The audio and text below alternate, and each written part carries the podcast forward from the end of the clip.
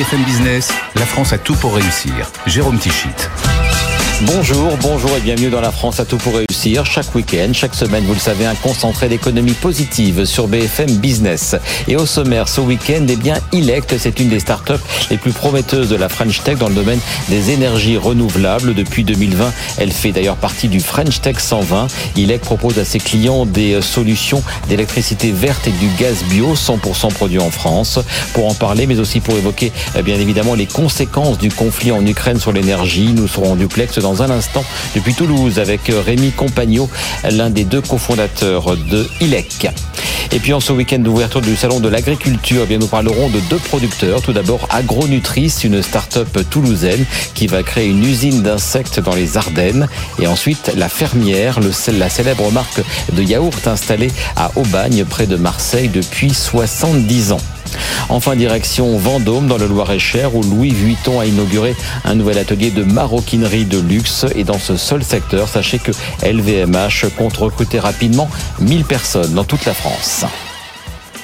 Mais donc avant euh, Vendôme, Aubagne ou les Ardennes, direction Toulouse pour commencer cette émission, puisque après Lille, Lyon et Marseille, c'est en effet à Toulouse que BFM Business avait délocalisé son antenne la semaine dernière à l'occasion de la quatrième étape du Tour de France de la reprise. Vous avez notamment euh, pu entendre Guillaume Faury, le patron d'Airbus, qui commentait le retour des bons résultats pour son groupe en 2021. Il a aussi été beaucoup question de French Tech dans nos émissions réalisées à Toulouse. En 2001, 2021, euh, pardon, sachez que les startups de la tech toulousaine ont levé 350 millions d'euros, ce dont s'est félicité la vice-présidente de la French Tech Toulouse, Carole Gara.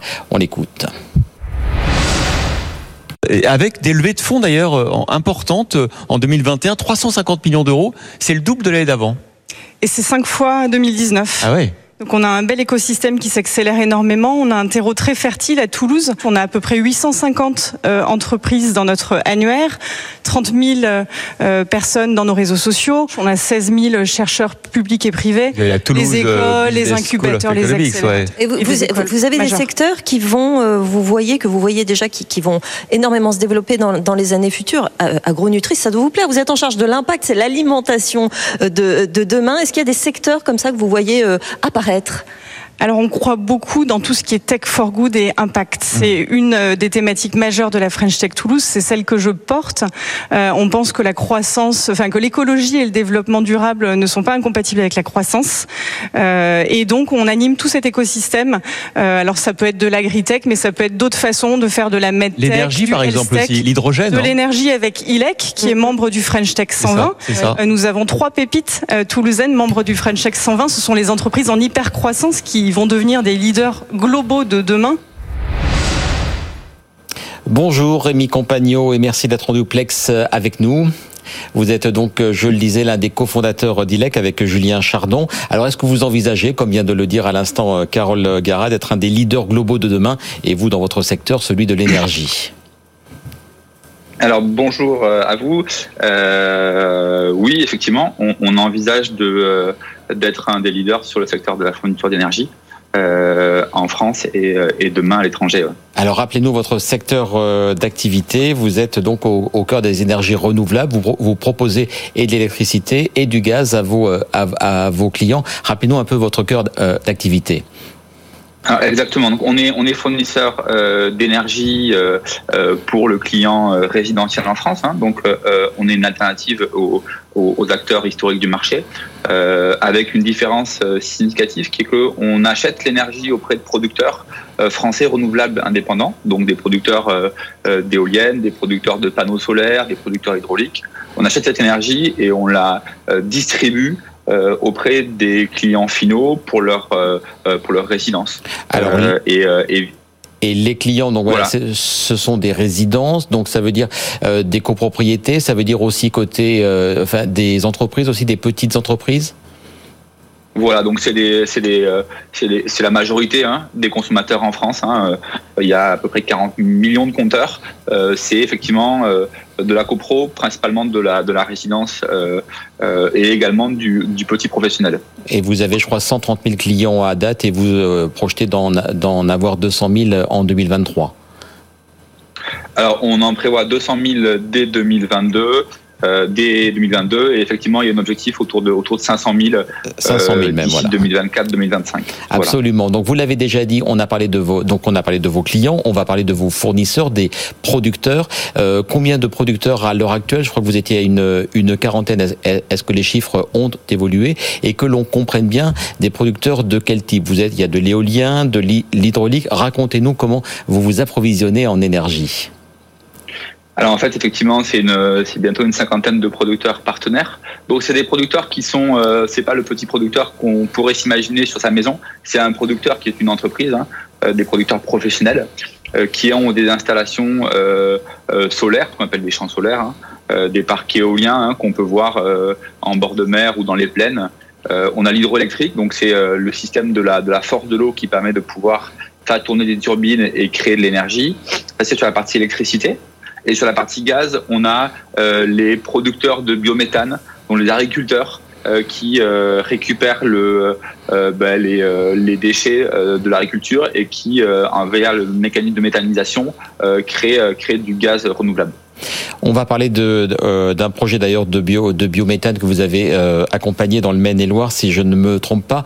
Mais d'abord, je reviens donc à la. On, on, va voir si on peut la carte de France de la cinquantaine de producteurs. Donc vous êtes présent vraiment sur tout le territoire. Votre objectif, encore une fois, donc c'est de passer de 50 à, à combien de producteurs dans les prochains mois ou les prochaines années? Bon, l'objectif, c'est de dépasser les, euh, les 100 producteurs d'ici, d'ici les prochains mois. Euh, effectivement, il y a un maillage. Euh, ben, ce qui est assez incroyable, c'est qu'on produit de l'énergie partout en France. Alors, euh, on en produit en Bretagne, on en produit dans le sud de la France, dans l'Est. Donc, toutes les, tous les territoires ont des sources d'énergie renouvelable potentielles. le soleil, l'eau, le vent. donc, c'est, c'est, c'est effectivement un, un maillage assez, assez cohérent euh, donc on peut euh, acheter l'énergie proche de chez soi euh, à quelques dizaines ou centaines de kilomètres. Et c'est ce que l'on voit sur la carte qui est actuellement donc à l'écran pour celles et ceux qui nous suivent en télévision. J'aimerais qu'on parle de votre modèle économique. Est-ce que vous vendez l'énergie à un prix, on va dire, classique ou plus cher ou, moins cher? Et surtout, de l'autre côté, le mode de rémunération que vous garantissez à vos producteurs, ce dont on vient de parler. Ok, effectivement, côté producteur, leur intérêt, bah, c'est de pouvoir avoir des, euh, euh, des circuits de, de, commercialisation de leur énergie. Donc c'est ce que nous on leur propose. On leur propose un tarif fixe. Donc on les, on les sécurise sur un volume d'énergie euh, sur un temps long. Euh, et côté consommateur, le bénéfice, c'est effectivement d'avoir une énergie renouvelable. Euh, et la promesse qu'on tient chez ILEC, c'est qu'il n'y ait pas de surcoût sur la consommation. donc, on, on s'indexe aux, tarifs réglementés pour permettre, dans la fourniture d'électricité, bah, que le consommateur finalement ait un acte euh, écologique sans forcément qu'il y ait un surcoût sur son sur son porte-monnaie. Donc c'est ce qu'on s'emploie euh, à faire chez ILEC. Alors évidemment, donc on est dans un contexte qui est en train d'évoluer. Il y avait déjà une forte pression sur le marché de l'énergie. Euh, la guerre en Ukraine depuis ce jeudi a, a changé encore plus la donne. Est-ce que vous êtes impacté? Est-ce que vous allez l'être vous en tant que fournisseur d'énergie euh, par le conflit donc depuis quelques jours en Ukraine? Alors, euh, le système énergétique euh, est effectivement à l'échelle européenne. Ça veut dire qu'on est dans un système d'offre et de demande. Comme on le retrouve euh, pour le pétrole, c'est pareil pour le gaz et c'est pareil pour l'électricité. Et il s'avère effectivement qu'il y a une interconnexion entre bah, les différents types d'énergie. Donc, il y a une énergie qui augmente, bah, les autres sont, sont potentiellement indexés à cette augmentation. donc, ouais, on, va effectivement, on constate aujourd'hui des évolutions à court terme, mais qui n'impactent bien évidemment pas le consommateur final. La question, c'est est-ce que le contexte qu'on a en Ukraine va impacter euh, on va dire de manière euh, long terme, euh, les cours d'énergie? c'est encore trop tôt pour le dire, mais effectivement, il y a, il y a une hypothèse d'inflation de, des approvisionnements et du coup de la revente d'énergie auprès des consommateurs euh, sûrement pour euh, euh, l'hiver prochain. Rapidement, quelques autres questions d'actualité ou de contexte également sur les oppositions de plus en plus fortes aux éoliennes que l'on sent en France et deuxièmement sur la relance du programme nucléaire tel qu'elle a été annoncée par Emmanuel Macron. C'est pas dans votre dans votre cible, c'est pas dans votre projet. Comment vous gérez ces deux contextes d'actualité? Alors effectivement, sur le, les oppositions euh, euh, aux, nouvelles énergies, on en effectivement. Alors c'est plutôt nos partenaires producteurs hein, qui sont euh, qui sont au contact des des riverains, des citoyens sur les territoires. effectivement, il y a des oppositions, mais on en retrouve aussi sur la méthanisation, on en retrouve aussi sur des, des, nouvelles installations hydroélectriques, on en retrouve également sur les installations routières. Voilà, aujourd'hui, dès qu'il y a une modification du paysage, il y a des oppositions. Euh, et en fait, il faut qu'elle soit constructive et il faut que le producteur qui va s'installer sur un territoire prenne compte euh, des remarques euh, qu'il y a sur les territoires et fasse évoluer les projets. avorter le projet, déplacer le projet. Donc il y a effectivement une volonté des producteurs aujourd'hui de prendre en compte le contexte du territoire pour adapter l'installation d'énergie et sur le nucléaire, très rapidement, il nous reste 30 secondes sur le nucléaire, sur la relance du programme. Alors effectivement, il y, a, une relance du programme qui est, euh, de pouvoir permettre euh, l'autonomie euh, énergétique de la France. Euh, effectivement, il y a, on voit le contexte économique en Europe et euh, fait qu'il y a une tension forte de l'énergie. Euh, chez ILEC, nous, on, on, fait la promotion de la transition via la production d'énergie renouvelable, donc plutôt autour des éoliennes, des panneaux solaires ou de l'électricité. donc on verra si ce, si ce plan de, de, développement des énergies nucléaires est effectivement est constaté. Voilà, aujourd'hui, c'est pour l'instant qu'un projet.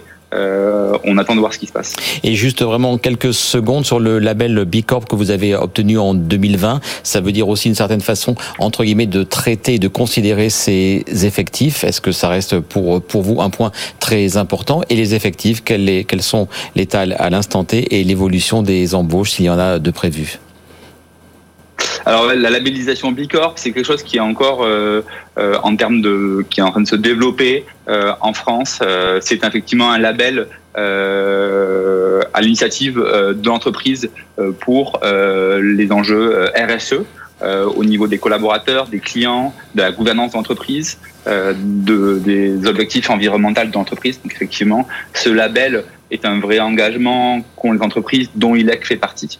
Euh, et qui nous permet bah, de garantir une certaine euh, niveau euh, d'engagement sur les sujets environnementaux et sociétaux. Et les effectifs, combien, voilà, et, en termes d'embauche en, termes de collaborateurs, effectivement, on a doublé le nombre de collaborateurs en 2021. On a aujourd'hui 100, 130 collaborateurs et on a prévu de recruter 90 collaborateurs cette année. Donc on dépassera les, les, les 200 collaborateurs fin d'année. Eh bien, merci beaucoup. Donc Rémi Compagno d'avoir été, vous êtes un des cofondateurs, je le rappelle, d'ILEC, fournisseur d'électricité verte et de gaz bio en France. Merci d'avoir été l'invité de la France à tout pour réussir. On va continuer avec, euh, l'événement de ce dernier week-end du mois de février. C'est l'ouverture du 78e salon de l'agriculture, porte de Versailles à Paris. Vous apercevez derrière moi Neige, c'est la vache abondance et gérer de cette édition euh, des retrouvailles après l'annulation du salon en 2021 pour cause de pandémie.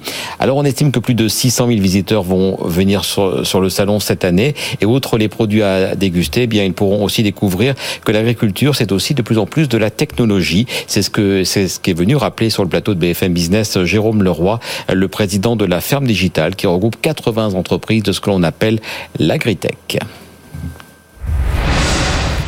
Depuis les années 60, euh, ils utilisent le GPS, euh, ils utilisent bien évidemment le smartphone en, en masse dans leur parcelle.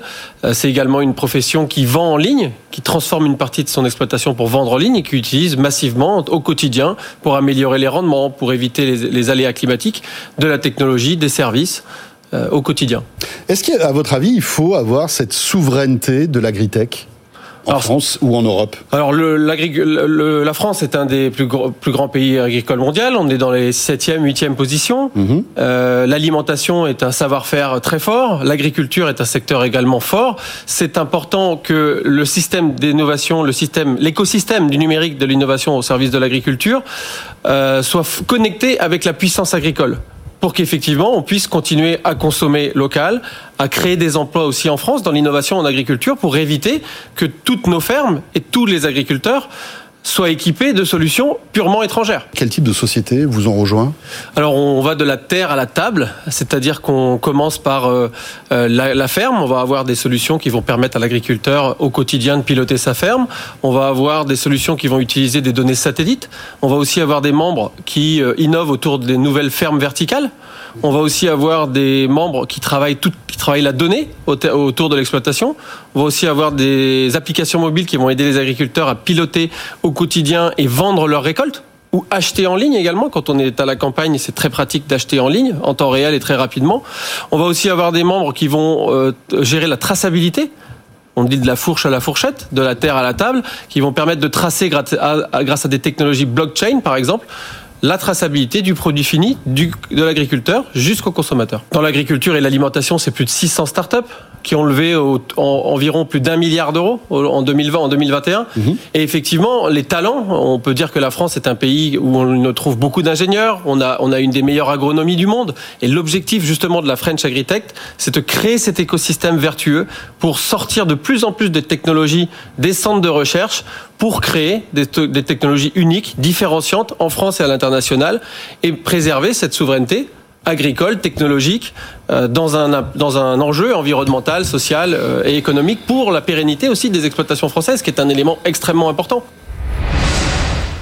Voilà donc le patron de la ferme digitale, la ferme digitale qui sera bien sûr présente au salon de l'agriculture cette année. Son stand va accueillir l'émission 60 minutes business mercredi prochain donc à 12h avec Guillaume Paul et Lorraine Goumeau.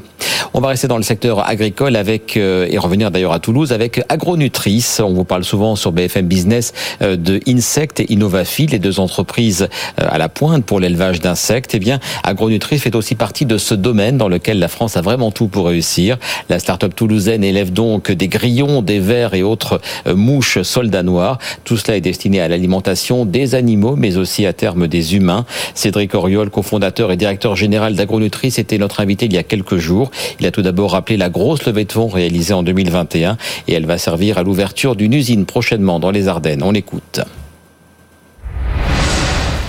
On a levé 5 millions d'euros en euh, septembre pour permettre le démarrage de notre déploiement industriel mmh. qui est très ambitieux parce qu'on prévoit de produire, de créer 9 nouvelles unités industrielles d'ici 2029. Elles seront où vos, unités industrielles? Elles seront aussi là-bas? Alors la première qui est en construction est dans les Ardennes. Dans les Ardennes. Voilà. Notre centre de recherche et siège social va rester à Toulouse, en Occitanie, et on on projette de positionner nos unités industrielles à proximité directe des gisements qu'on va utiliser pour nourrir nos insectes pour des raisons économiques et aussi des raisons de durabilité. Donc dans les Ardennes françaises, il y a tout un écosystème d'agro-industriels qui vont transformer des produits agricoles et qui vont avoir ce qu'on appelle des coproduits ou des biorésidus qui sont mal valorisés aujourd'hui. Et donc nous, notre enjeu, ben, c'est de pouvoir les récupérer, de les utiliser pour nourrir nos insectes et à partir de ces insectes, de faire des ingrédients de grande qualité. Alors, euh, quel est votre, quel est votre objectif de capacité de production et, votre calendrier dans, dans les deux, trois prochaines années alors dans les deux trois prochaines années, on va créer en tout deux sites industriels. Donc sur le premier site, on va être capable de traiter 70 000 tonnes de coproduits par an. Et sur le second site, c'est encore à l'étude, mais ce sera environ 200 000 tonnes de coproduits par an. Et en parallèle, on a besoin de recruter pour euh, pour faire tourner ces unités euh, industrielles. Et on a démarré le recrutement pour notre premier site de 60 personnes. Vous êtes combien aujourd'hui? Alors aujourd'hui, sur le siège de Toulouse, on est 30. Ah et, et, du coup, vous avez abandonné ou pas l'idée de nous faire manger des grillons et des vers, hein, nous humains? On travaille sur cette alimentation de demain et sur des produits fonctionnels, notamment en nutrition sportive, en nutrition, euh, ben, par exemple pour les personnes âgées, afin de leur apporter les protéines qui vont leur permettre de lutter contre ce qu'on appelle la sarcopénie, qui est la dégénérescence musculaire.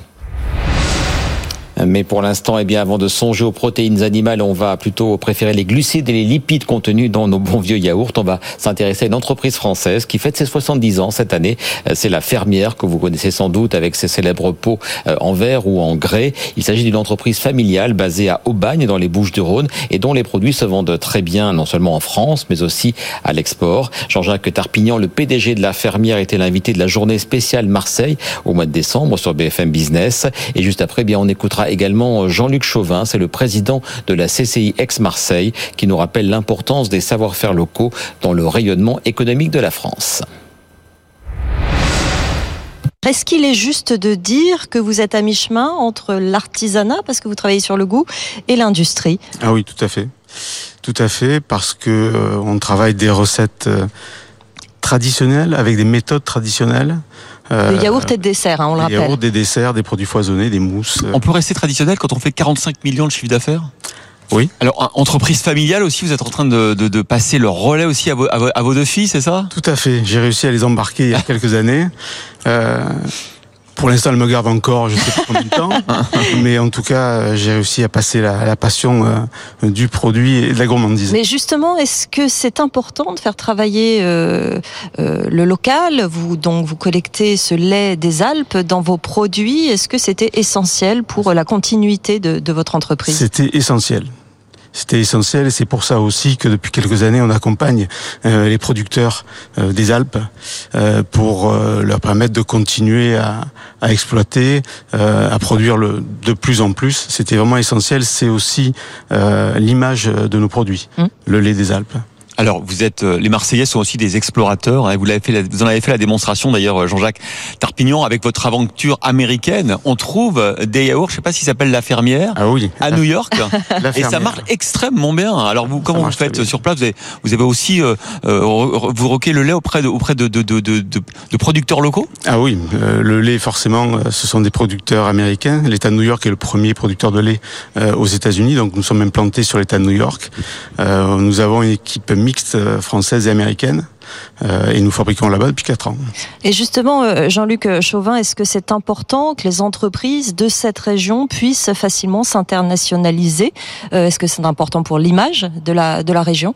C'est important pour plusieurs raisons. L'image, vous l'avez évoqué, bien sûr, mais euh, c'est aussi important euh, pour aller exporter nos savoirs, nos savoir-faire. On a un très bel exemple. Euh, le goût, c'est aussi important dans l'autre sens, parce que quand on va s'implanter à l'étranger, ça donne l'idée à des entreprises ailleurs de pouvoir venir sur le territoire ici pour travailler ici sur la zone qu'on appelle Europe, Méditerranée, Afrique. Et donc, en réalité, c'est une façon de mettre en avant une attractivité du territoire, une qualité de vie, un savoir-faire une capacité industrielle, une capacité humaine collaborateurs, les talents. Les talents, c'est très important. Et tous ces jeunes conformes, c'est ça.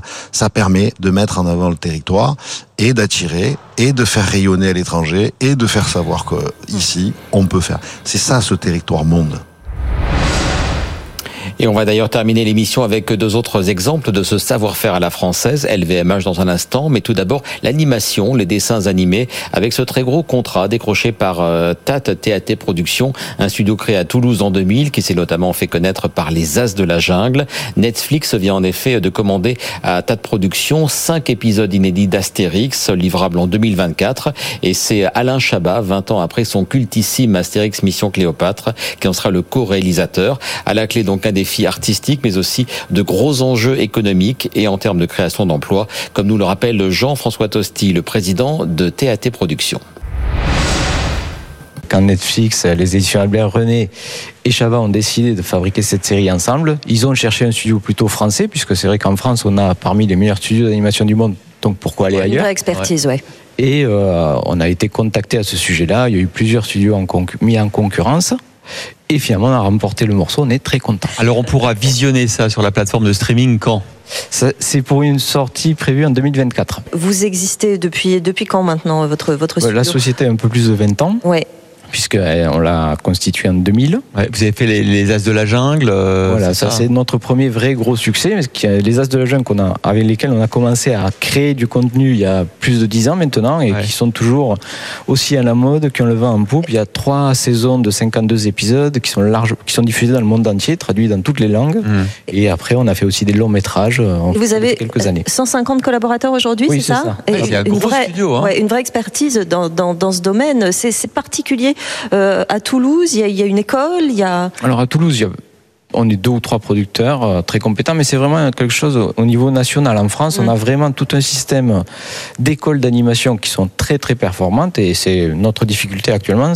Nous, à Toulouse, mais tous les studios français, c'est de garder les talents en France. recruter. Je vous assure que quand on va recruter à la sortie de l'école, on est assis entre Pixar, DreamWorks, euh, Sky, donc c'est très dur. Ces dernières années, il y a eu des choix politiques assez forts dans le sens d'un développement de la filière mhm. et d'une vision qui est devenue, et c'est ça qui est qu'on recherchait finalement depuis un moment, qui est devenu économique aussi de la filière. C'est ça. C'est-à-dire, on nous a vu pendant longtemps comme des gens qui faisaient juste de la culture, ce qui est très bien déjà et satisfaisant.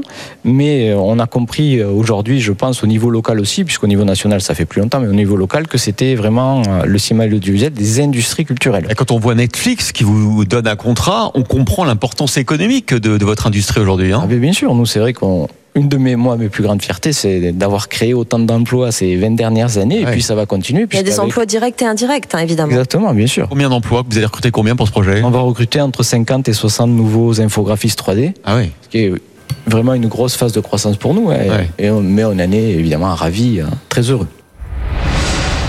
Voilà donc 50 à 60 nouveaux emplois pour TAT Productions qui emploie déjà 140 personnes à Toulouse et qui va donc réaliser, co-réaliser la nouvelle série Astérix. Et on va terminer avec un autre secteur très porteur pour l'économie française, c'est le luxe. Un seul exemple, d'ici 2024, le groupe LVMH, qui vient de publier des résultats records en 2021, va embaucher 1000 personnes dans la maroquinerie en France. Trois nouvelles usines ouvrent cette année, dont une à Vendôme, dans le Loir-et-Cher, dans, une ancienne abbaye bénédictine. L'inauguration a eu lieu cette semaine. C'est un reportage signé Pauline Tadevin et Jeanne Spicarolen. Un atelier flambant neuf avec de larges baies vitrées et une ancienne abbaye bénédictine rénovée. C'est là, à Vendôme, dans le Loir-et-Cher, sur plusieurs milliers de mètres carrés, que Louis Vuitton a installé ses deux nouveaux sites de production où sont façonnés des sacs et autres accessoires de luxe qui font la fierté du patron de LVMH, Bernard Arnault. Quand j'ai démarré euh, à la tête de Louis Vuitton, nous avions trois ateliers, trois petits ateliers. Aujourd'hui, nous en avons 18 et bientôt, à la fin de cette année, une vingtaine. Vuitton, c'est une réussite industrielle française exemplaire. Aujourd'hui, 150 personnes travaillent dans ces deux ateliers. À terme, ils doivent être 400. Du travail en perspective pour Romane. Depuis 6 ans chez Vuitton, arrivée en juin à Vendôme, elle forme les nouveaux talents. C'est génial et il faut bien remplir l'atelier de toute façon. Et c'est hyper valorisant pour nous, en tout cas, de, de faire ce métier-là. Et c'est super enrichissant. Chaque année, LVMH, qui emploie 35 000 personnes en France, en forme plusieurs milliers via son Institut des métiers d'excellence. Un exemple à suivre pour le ministre de l'économie. Bruno Le Maire place la formation et l'apprentissage au cœur de la réindustrialisation. Et j'ajoute que deux autres sites de production LVMH vont donc ouvrir prochainement en France, l'un dans le Maine-et-Loire au mois d'avril et l'autre cet été, ce sera dans le département de la Drôme. Voilà donc pour ce nouveau tour d'horizon des énergies renouvelables à l'agriculture en passant par l'animation et le luxe de cette France qui réussit et que l'on met tous les jours à l'honneur sur BFM Business. Rendez-vous donc le week-end prochain pour une toute nouvelle émission. D'ici là donc très bon week-end et très belle semaine sur BFM Business. BFM Business, la France a tout pour réussir.